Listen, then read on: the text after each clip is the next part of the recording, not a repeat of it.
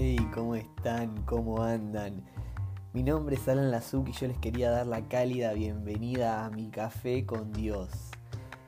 Es un pequeño espacio, un pequeño lugar del día que nos damos para pensar, para meditar, para reflexionar acerca de, de diversos temas. Sobre Dios, la Biblia, sobre la religión y por qué no también la vida misma. Así que, ¿qué les parece si le damos paso a nuestro primer episodio del día de hoy? Vamos ahí.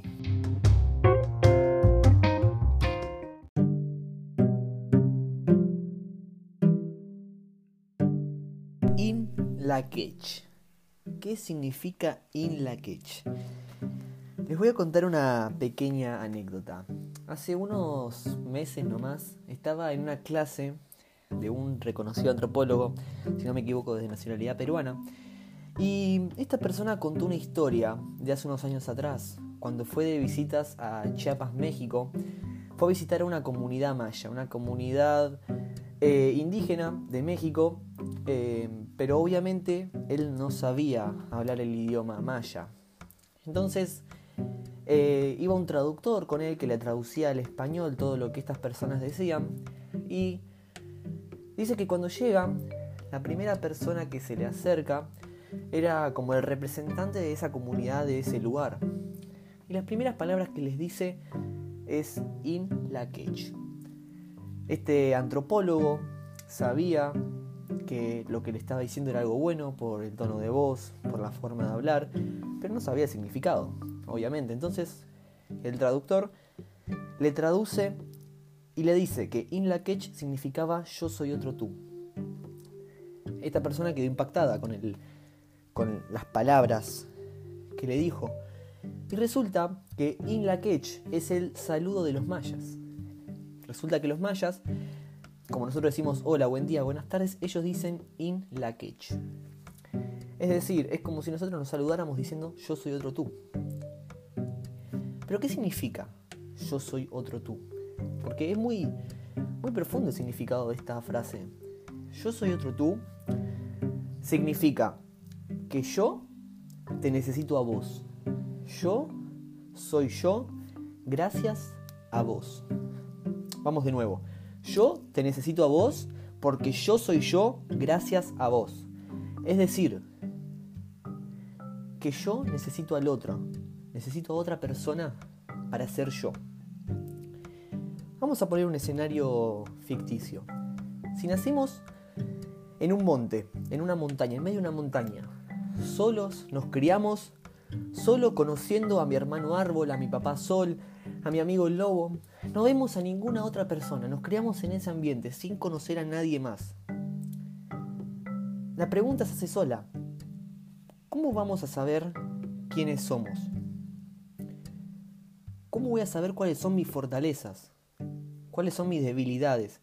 Si yo no conozco a otra persona, ¿se podría realmente llegar a conocer a una persona sin tener relación con los demás? La respuesta sería no. Porque una persona necesita de su relación con los demás para conocerse.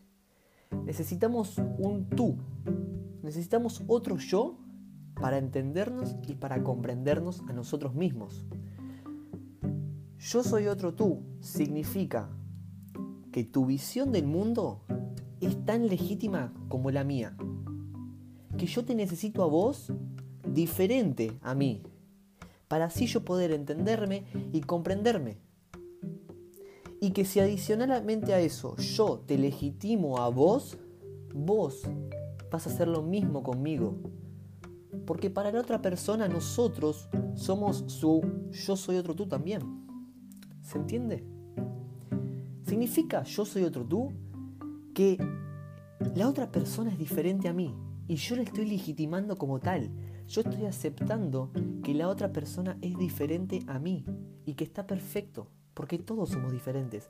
Pero es esa diferencia la que nos hace conocernos, es esa diferencia la que nos hace comprendernos, la que nos hace ser quienes somos yo necesito a otra persona para ser quien soy yo hoy en día. Y así se empiezan las relaciones.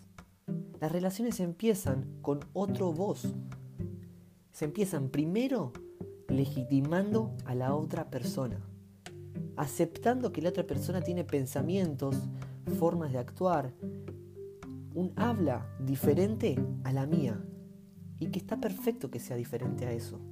Está perfecto que sea diferente a la mía y yo la acepto porque esa diferencia es la que a mí me permite avanzar. La segunda cosa con la que se empiezan las relaciones es buscando esas diferencias. Porque en la diversidad está el sentido profundo de la relación humana. En la diversidad de personas y en la diversidad de relaciones está donde se encuentra el sentido, el sentido profundo de conocer a alguien más. Y el tercer paso es buscar acuerdos. Muchas veces esto nace solo. Obviamente yo cuando conozco a alguien no estoy pensando, bueno, mi primer paso es legitimarlo. No, pero esto se hace inconscientemente.